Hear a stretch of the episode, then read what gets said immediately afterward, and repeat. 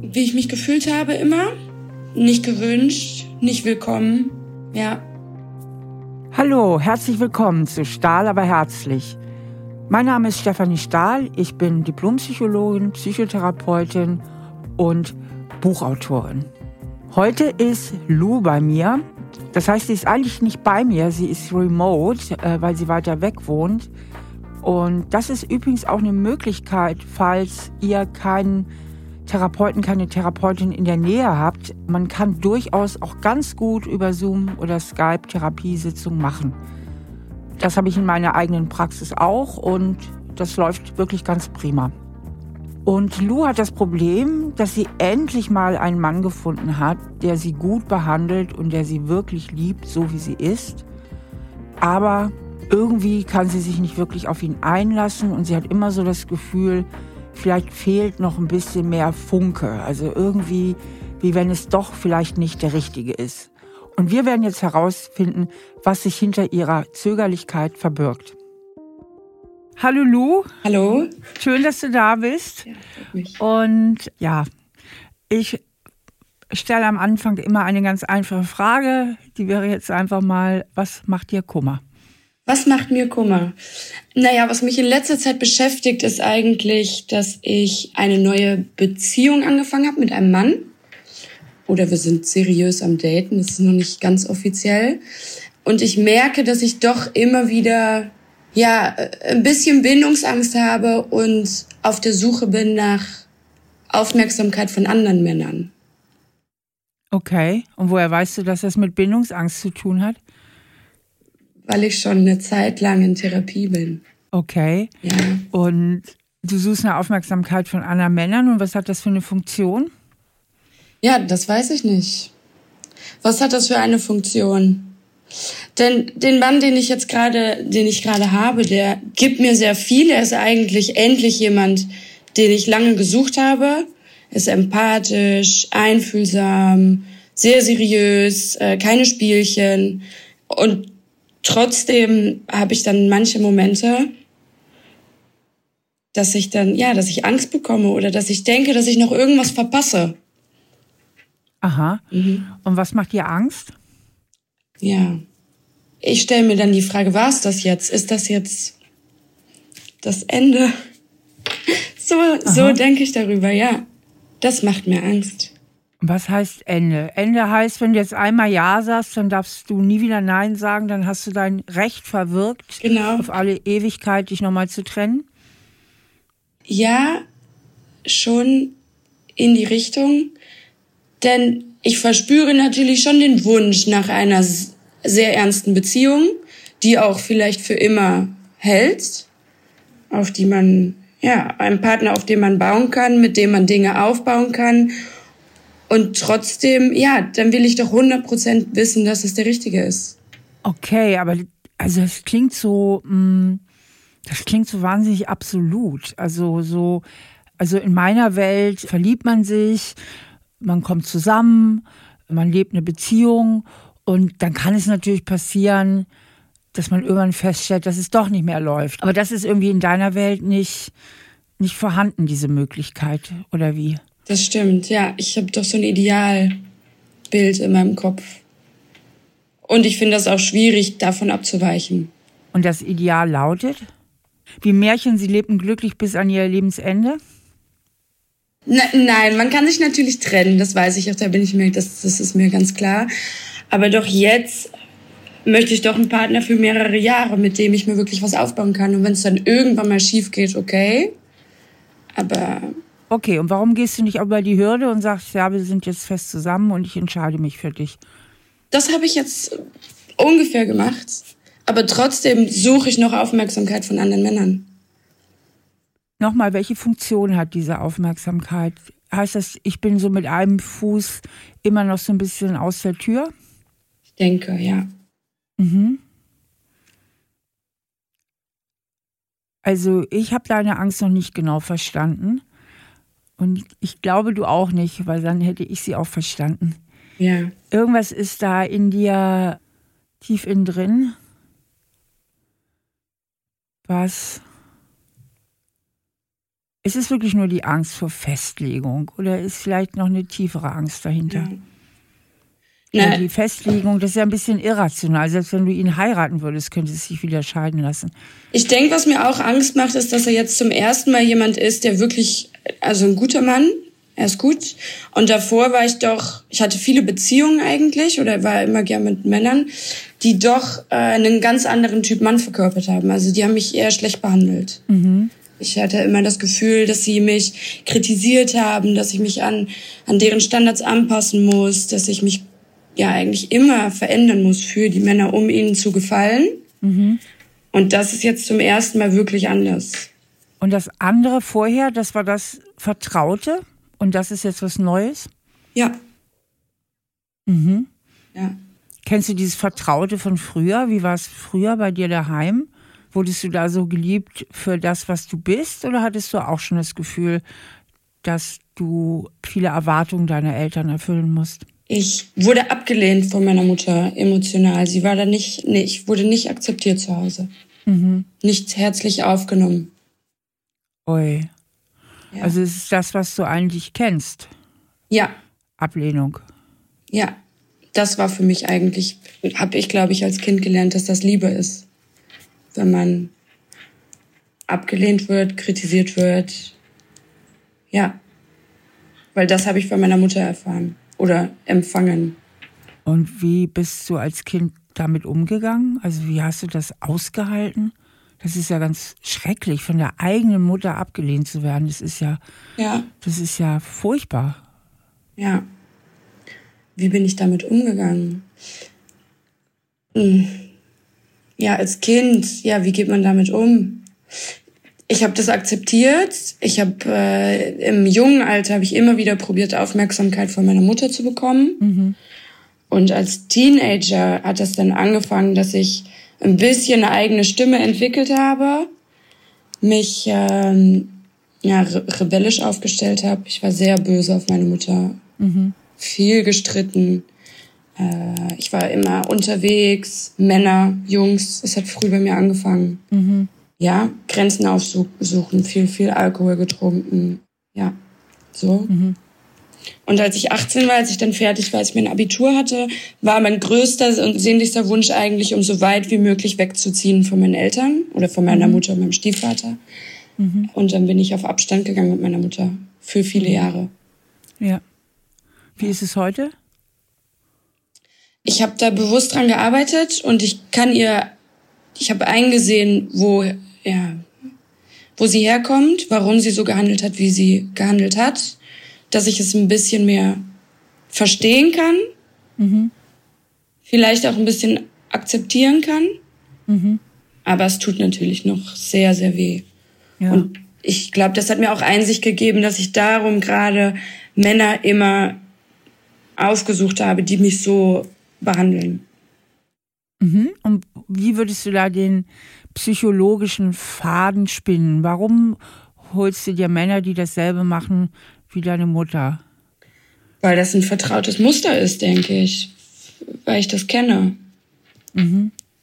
Denke ich. Was, was, was bestätigst du dir damit oder was ähm, vertrautes Muster, was schlecht ist? Also so kann man ja eigentlich auch nicht verstehen, nur weil es vertraut ist, ja. immer wieder sich wehtun zu lassen. Hast du eine Idee, warum du das immer wieder gemacht hast? Was ich, jedes Verhalten hat letztlich eine positive Absicht, auch wenn es erstmal völlig paradox und bizarr erscheint. Was könnte die positive Absicht gewesen sein, die gute Absicht, immer wieder dir solche Männertypen auszusuchen? Außer dass es vertraut ist, das muss noch mehr sein. Ja, Irgendwas, ja, ja. Irgendein Impuls dahinter, eine, eine Motivation. Ja, ich denke doch vielleicht, dass mein Ziel war, um jemanden für mich zu gewinnen oder letztendlich doch das zu bekommen, was ich suche. Ich formuliere es mal ein bisschen anders. Dass du immer wieder angetreten bist, um andere Menschen von dir zu überzeugen. Dass ich gut genug bin. Genau. Irgendwie Dass ich, ich gut genug bin, so wie ich bin. Ja. Ich habe mhm. das Gefühl, bei dir ist eben gerade ein kleiner Groschen gefallen. Kann das sein? Ja. Lou hat das tiefe Gefühl, dass sie irgendwie nicht genügt und dass sie auch nicht willkommen ist und nicht wirklich geliebt wird. Und jetzt sucht sie sich immer wieder Partner aus, die ihr genau dieses Gefühl bestätigen. Warum macht sie das eigentlich? Zum einen ist es genau das, was sie kennt.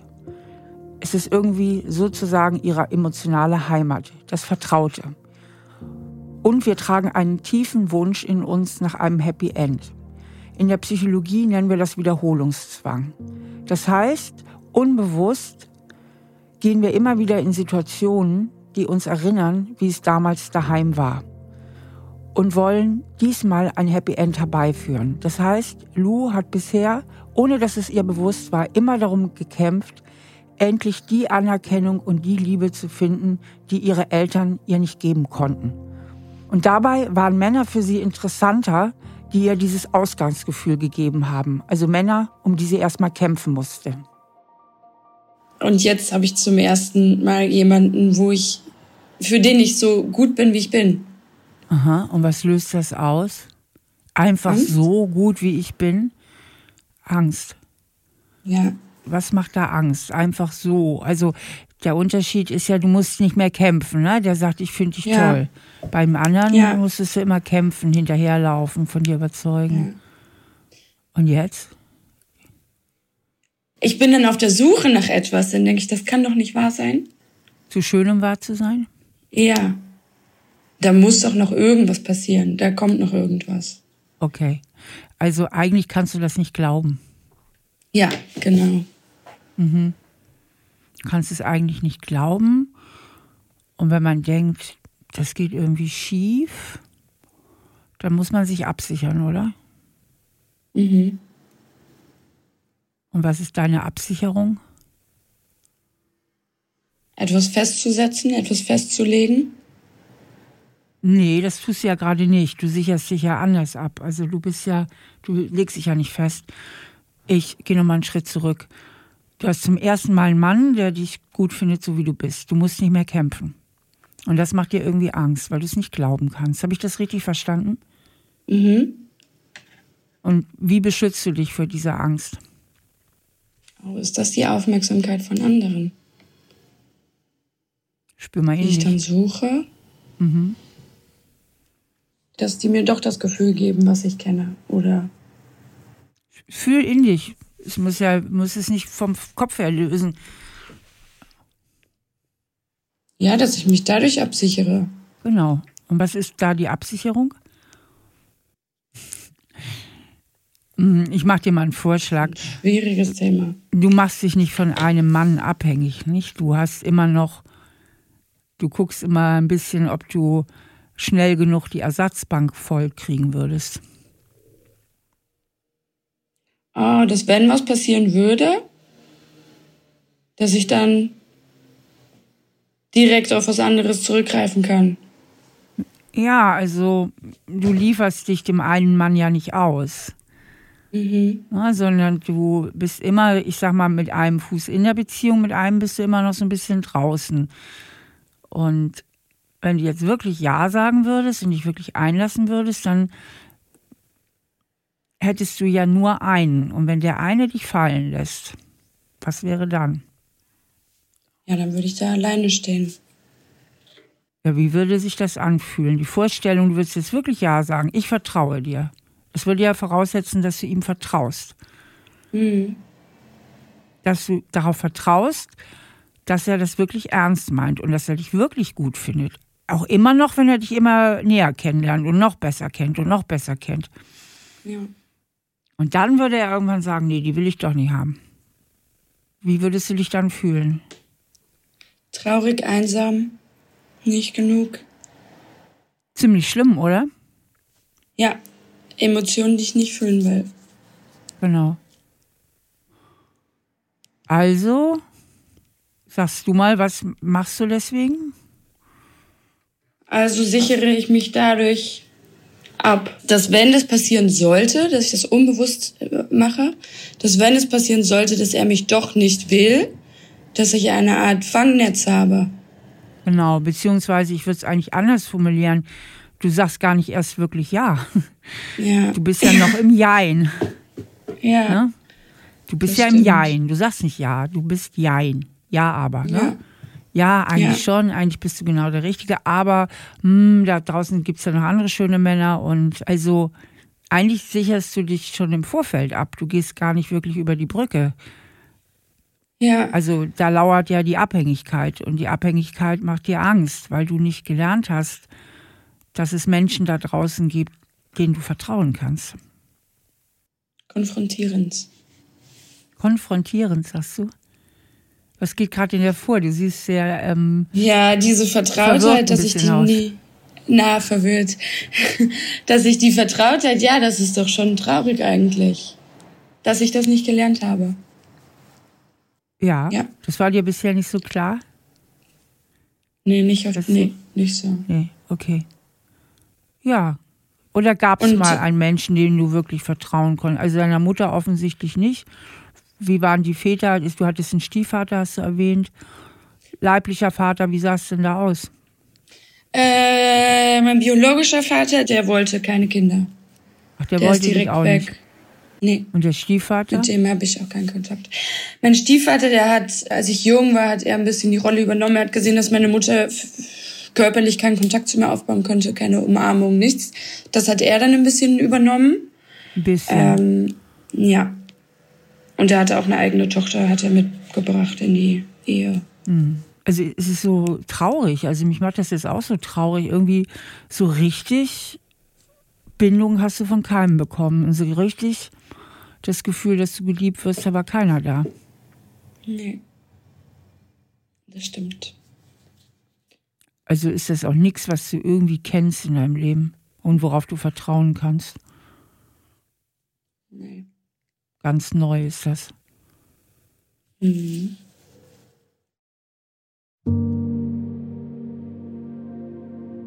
Lou hat als Kind sehr viel Zurückweisung und Einsamkeit erfahren. Ihre Mutter konnte sie nicht wirklich annehmen und das allein ist ja schon ein wirklich abgrundtief verzweifeltes und einsames Gefühl, wenn die eigene Mutter einen nicht wirklich lieben kann. Der biologische Vater war null präsent, wollte sie sozusagen nicht haben. Der Stiefvater konnte die Lücken auch nicht wirklich auffüllen. Das hat Lou natürlich zutiefst geprägt. Aber warum soll sie da jetzt nochmal hingehen?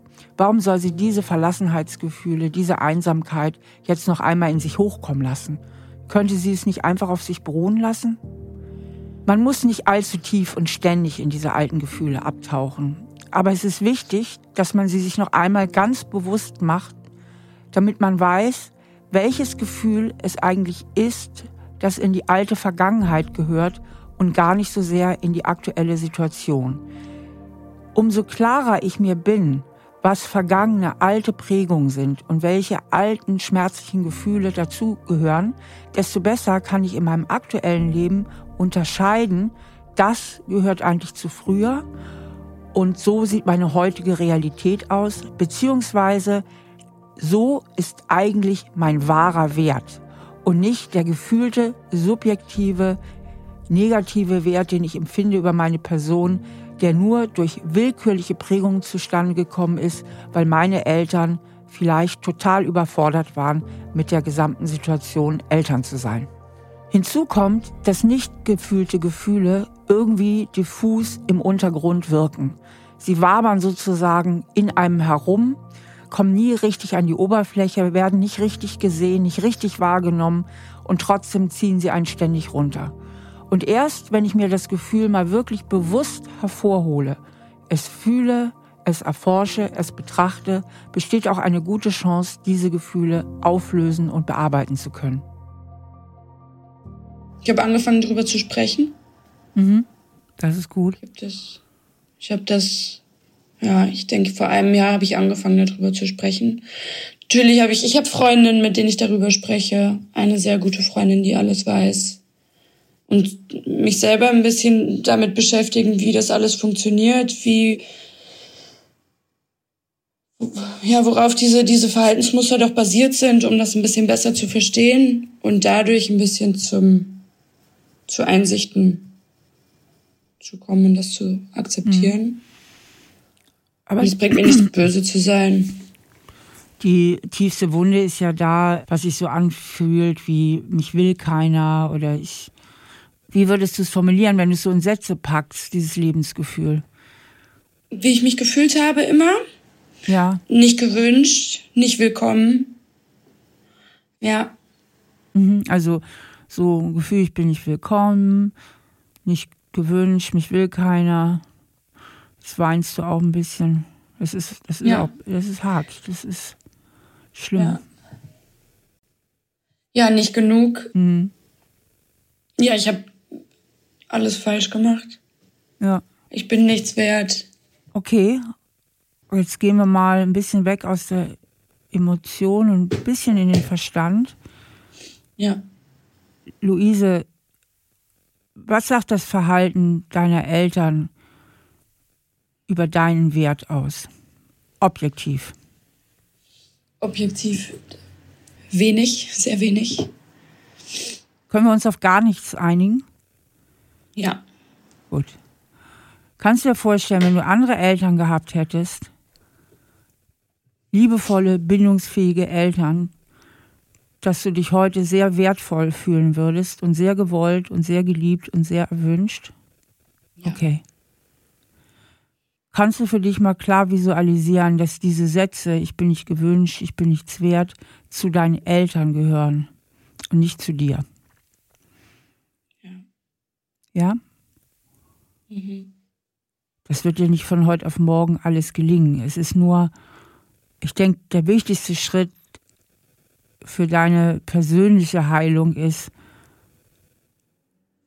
dass du dir auf einer tiefen gefühlten Ebene klar machst, dass du wertvoll bist und dass diese ganzen Prägungen und Gefühle von Wertlosigkeit gar nichts mit dir zu tun haben, sondern dass das alles zu deinen Eltern gehört. Die haben versagt und nicht du. Ja. Und ich sage jetzt auch wirklich versagt, weil ich empfinde das als ein Versagen, als ein totales elterliches Versagen. Warum auch immer. Deine Mutter hat wahrscheinlich auch schon solche Eltern gehabt, war auch ein Opfer. Aber ich bleibe jetzt bei dir und das gehört zu deinen Eltern und nicht zu dir. Und das wird sicherlich noch ein Weg sein. Ich rede ja immer so vom Schattenkind. Ne? Dein Schattenkind ist ja so deine Prägung. Kennst du den Begriff Schattenkind? Ja, ich habe dein Buch gelesen. Okay. Also dein Schattenkind hat so Gefühle tiefer Wertlosigkeit und da sich liebevoll drum zu kümmern. Ne? Das können wir nicht alles in einem Gespräch lösen. Was wir in einem Gespräch machen können, ist verstehen, was so deine roten Fäden sind und die liegen ja sowas von auf dem Tisch bei dir. Insofern ist es unkompliziert, so gesehen, um es mal positiv zu formulieren, weil es so klar ist. Es ist so ein klarer Fall im Grunde genommen. Ne? So, und dieses Schattenkind, das kann natürlich nicht glauben, dass da ein Mann ist, der es liebt. Jetzt, klar, wenn, wenn du selbst denkst, ich bin es nicht wert, wie sollst du vertrauen können, dass ein anderer Mensch das anders sieht als du selbst? Das ist vom Gehirn her fast nicht möglich.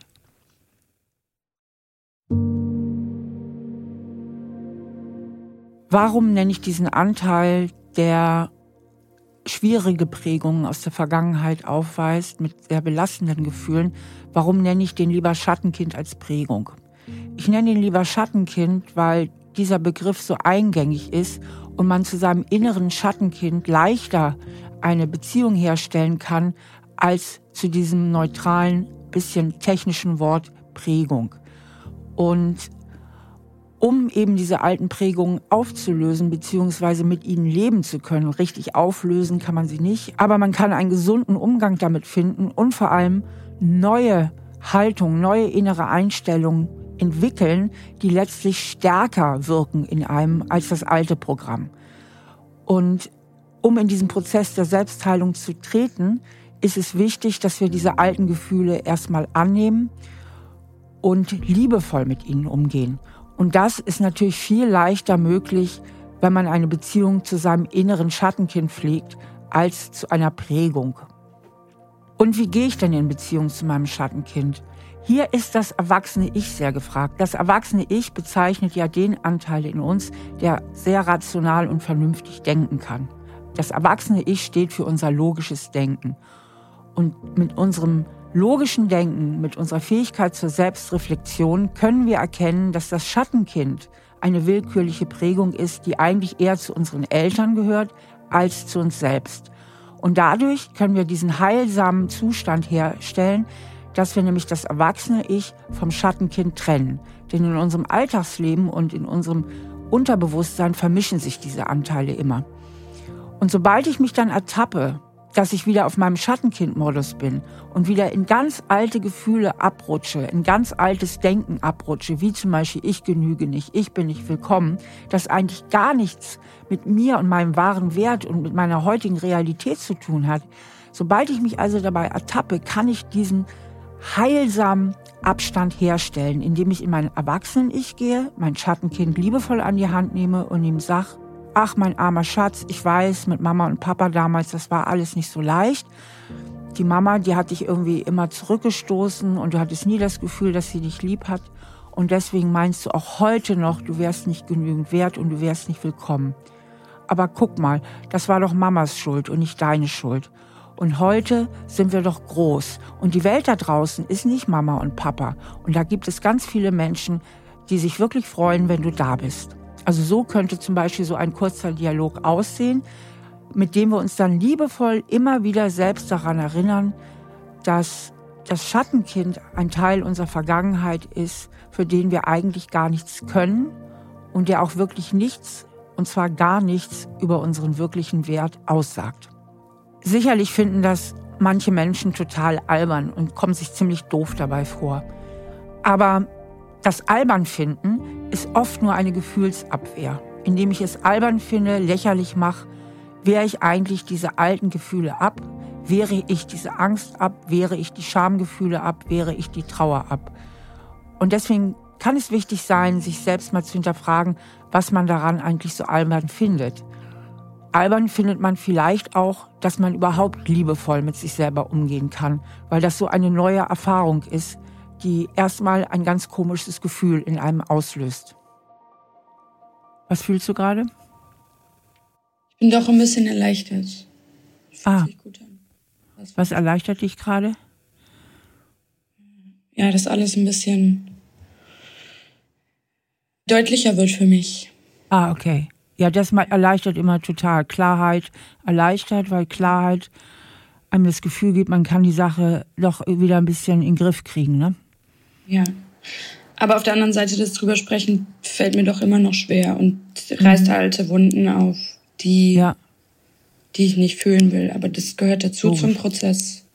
Ja, kann ich aber gut verstehen, weil das ist ja wirklich auch sehr schmerzhaft und wir wollen alle nicht diese schmerzhaften Gefühle fühlen. Du musst die auch nicht ständig fühlen, um das zu verarbeiten. Das Wichtigste ist, dass du dich darauf trainierst, dass du verstehst, dass der Wert das gehört nicht zu dir, das ist bei deinen Eltern. Und dann kannst du anfangen, mehr in die Sonnenkindheilung zu gehen, mit Sätzen, ich bin willkommen, ich bin wertvoll.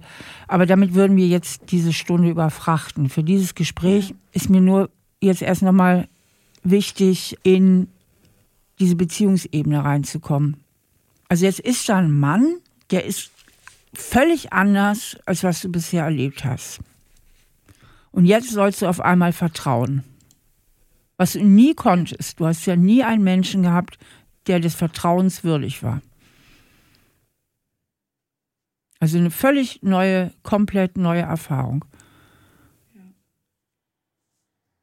Jetzt ist guter Rat teuer, ne? Weil im Grunde müsstest du jetzt über die Brücke des Vertrauens gehen. Und ich glaube, was du ja gelernt hast, in deinem Leben, der einzige Mensch, auf den ich vertrauen kann, das bin ich selbst. Oder? Ich muss es irgendwie alleine schaffen. Ja. Mhm. Kannst du dazu vielleicht noch ein, zwei Sätze sagen, zu diesem Ich muss es alleine schaffen? Dass ich das gelernt habe?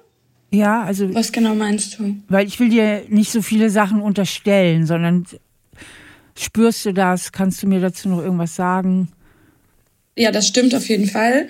Ich habe auch erst äh, in den letzten vier, noch weniger gleich, nee, in den letzten vier Jahren gelernt, was echte Freundschaft ist. Mhm.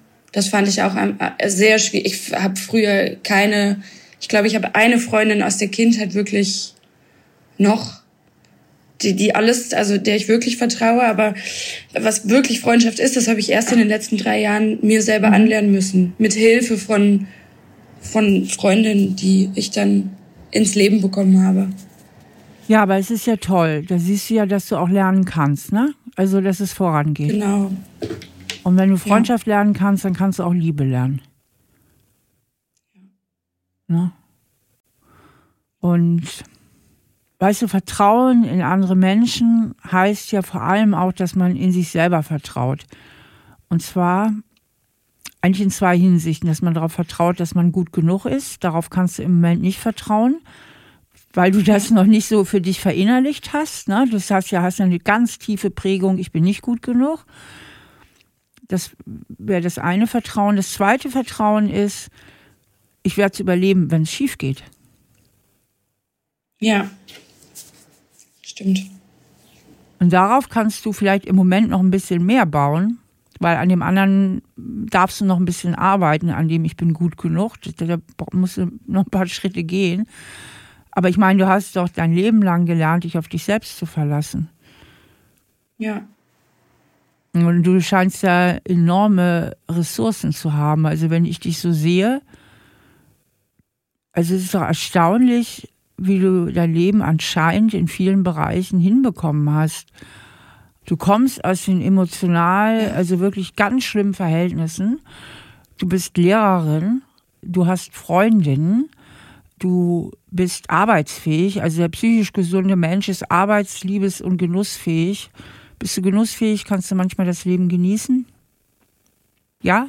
Ja, Also sehr. du bist genussfähig, so. Sehr, Dann bist sehr, du schon mal zu zwei Drittel vollkommen viele gesunde Anteile. Das Einzige, wo es noch ein bisschen hapert, ist mit der Liebesfähigkeit in dem Sinne, dass es dir natürlich schwerfällt zu vertrauen. Das heißt aber, du hast eine extreme Resilienz, eine extreme Selbstheilungskraft oder sehr viel Kraft einfach, ja.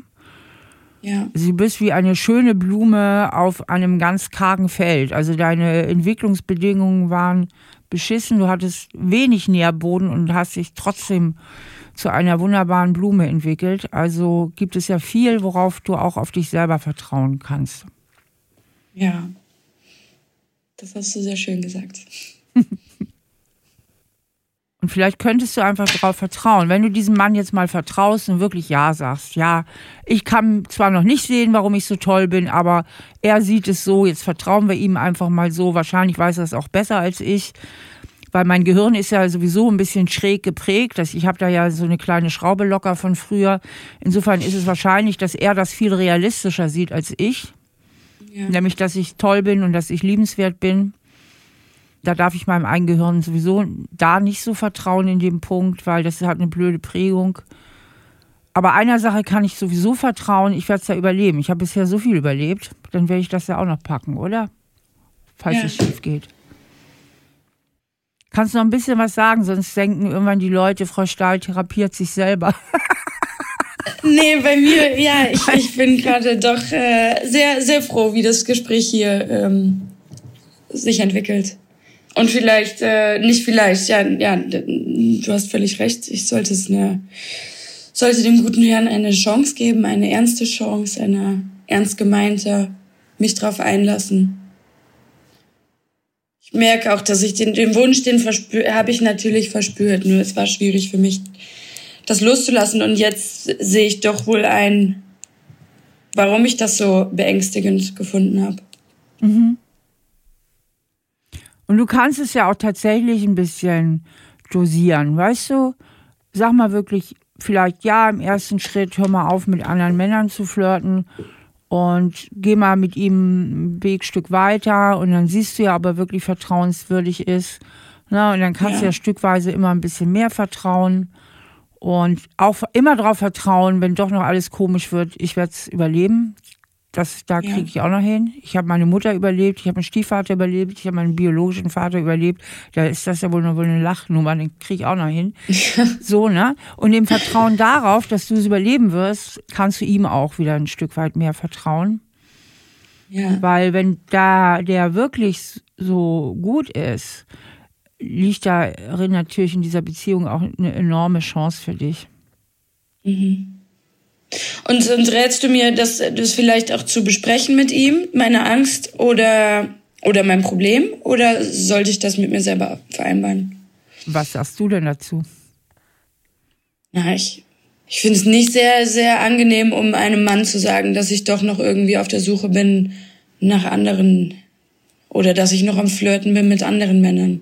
Ah, Okay, das da würde ich ihn vielleicht auch ein bisschen verschonen. Das finde ich jetzt zu ehrlich, aber du kannst ja darüber reden, dass du einfach Angst hast, voll Ja zu sagen, weil du Angst hast, weil du das nie erlebt hast. Darüber, so würde ja. ich es formulieren. Man ja. muss dem anderen nicht alles zumuten, weißt du? Genau. Den okay. Teil würde ich tatsächlich weglassen, aber der Teil, worum es ja wirklich geht, es geht ja nicht um die anderen Männer, das ist ja nur das ist ja nur so ein kleiner Taschenspielertrick von deinem Schattenkind, weil es Angst hat vor zu viel Vertrauen und äh, sich wirklich einzulassen. Aber das andere, das würde ich durchaus mit ihm besprechen. Ja, okay. Dann werde ich das machen. Hm. So, wie geht's dir jetzt? Wie wird es jetzt weitergehen für dich? Mir geht es gerade sehr gut. Und ich möchte das doch wirklich versuchen, ja das Vertrauen aufzubauen. Und als ersten Schritt, glaube ich, den Kontakt mit anderen Männern abbrechen. Mhm. Ohne da ein Ding von zu machen. Einfach nicht mehr genau. machen. Weißt und, du, ähm, ja, Liebe ist eine Frage der Entscheidung. Wenn du dich jetzt entscheidest und einfach mal über die Brücke gehst. Ja. Und immer weiter den Vertrauensweg gehst. Du musst ja auch nicht den Hahn 100% aufdrehen. Ne? Du genau. kannst ja ruhig ein bisschen Kontrolle behalten. Aber entscheide dich einfach mal, schau, was passiert und vertraue darauf, im schlimmsten Fall fällst du irgendwie wieder auf die Füße. Genau. Aber ich wollte dich nicht unterbrechen. Ich wollte nur noch gerade mal sagen, dass es so wichtig ist mit dieser Entscheidung. Ja, nee, nee, nee, nee. Verstehe ich. Nee, also das möchte ich wirklich, wirklich versuchen. Ja, ich merke das auch. Und äh, tatsächlich, was du sagst, wenn es schief geht, dann, ja, was ist das Schlimmste, was passieren kann? Genau. Bin wirklich Gut. froh. Ja, das vielen, vielen, vielen Dank. Sehr, sehr gerne. Ja. Dann drücke ich dir ganz feste die Daumen. Aber ich glaube, es wird so oder so gut alles in deinem Leben, weil du einfach diese unglaubliche Stärke auch in dir trägst. Vielen Dank. Okay. Es war sehr hilfreich, das Gespräch. Das freut mich sehr. Danke, dass du so offen warst. Und das ja. alles so Vertrauen zu mir hattest. Ne? Das ist ja auch, ne? also kannst ja schon vertrauen. Nur noch nicht allen. Nur noch nicht allen, genau. Okay. Dann. Okay. Mach's gut. Vielen Dank. Tschüss. Sehr gerne. Tschüss. Ciao. Also ich persönlich finde es immer wieder sehr beeindruckend und auch tatsächlich zutiefst berührend, wie Menschen es immer wieder schaffen, sich aus ganz, ganz schwierigen Verhältnissen unter ganz schlechten Bedingungen trotzdem so gut zu entwickeln. Wie ich zu Lou gesagt habe, du bist wie eine wunderschöne Blume, die auf einem ganz, ganz kargen Feld gewachsen ist. Und die Lu hat sehr viel resiliente Kräfte in sich, das heißt sehr viel Widerstandskraft, eine sehr starke Psyche und hat es trotz ihrer sehr schwierigen Bedingungen geschafft, arbeitsfähig und genussfähig zu sein, als zwei wichtige Säulen psychischer Gesundheit. Jetzt fehlt es noch ein bisschen an der Liebesfähigkeit, in dem Sinne, dass es ihr so schwer fällt zu vertrauen. Und ich denke, wenn sie das jetzt für sich noch ein bisschen genauer reflektiert und versteht, wird sie auch diese letzte Hürde noch nehmen können. Ja, und ich als Psychotherapeutin, ich begleite halt Menschen dabei, den Absprung zu schaffen. Wir bereiten das vor, wir schauen nach dem Hindernis und gucken, wie wir es nehmen können. Aber springen muss letztlich die Klientin, der Klient oder der Mensch, der mir gerade gegenüber sitzt, natürlich selbst. Und wenn ihr mal schauen wollt, wo eure persönlichen Hürden sind und wie ihr da am besten drüber springen könntet, dann schreibt mir gern an stahlaberherzlich at randomhouse.de. Das nächste Mal ist der Journalist Benedikt Schwan bei mir. Der hat mit 41 festgestellt, dass er unfruchtbar ist und hat darüber ein Buch geschrieben mit dem Titel Ohne Kind. Allerdings geht er das Problem auf eine recht intellektuelle Weise an. Und ich habe versucht, in dem Gespräch Zugang zu seinen Gefühlen zu finden. Und das war zu Beginn nicht ganz einfach. Aber Benedikt öffnet sich dann mehr und mehr und das Gespräch bekommt dann eine überraschende und sehr spannende Wendung. Stahl aber herzlich, der Psychotherapie-Podcast mit Stefanie Stahl.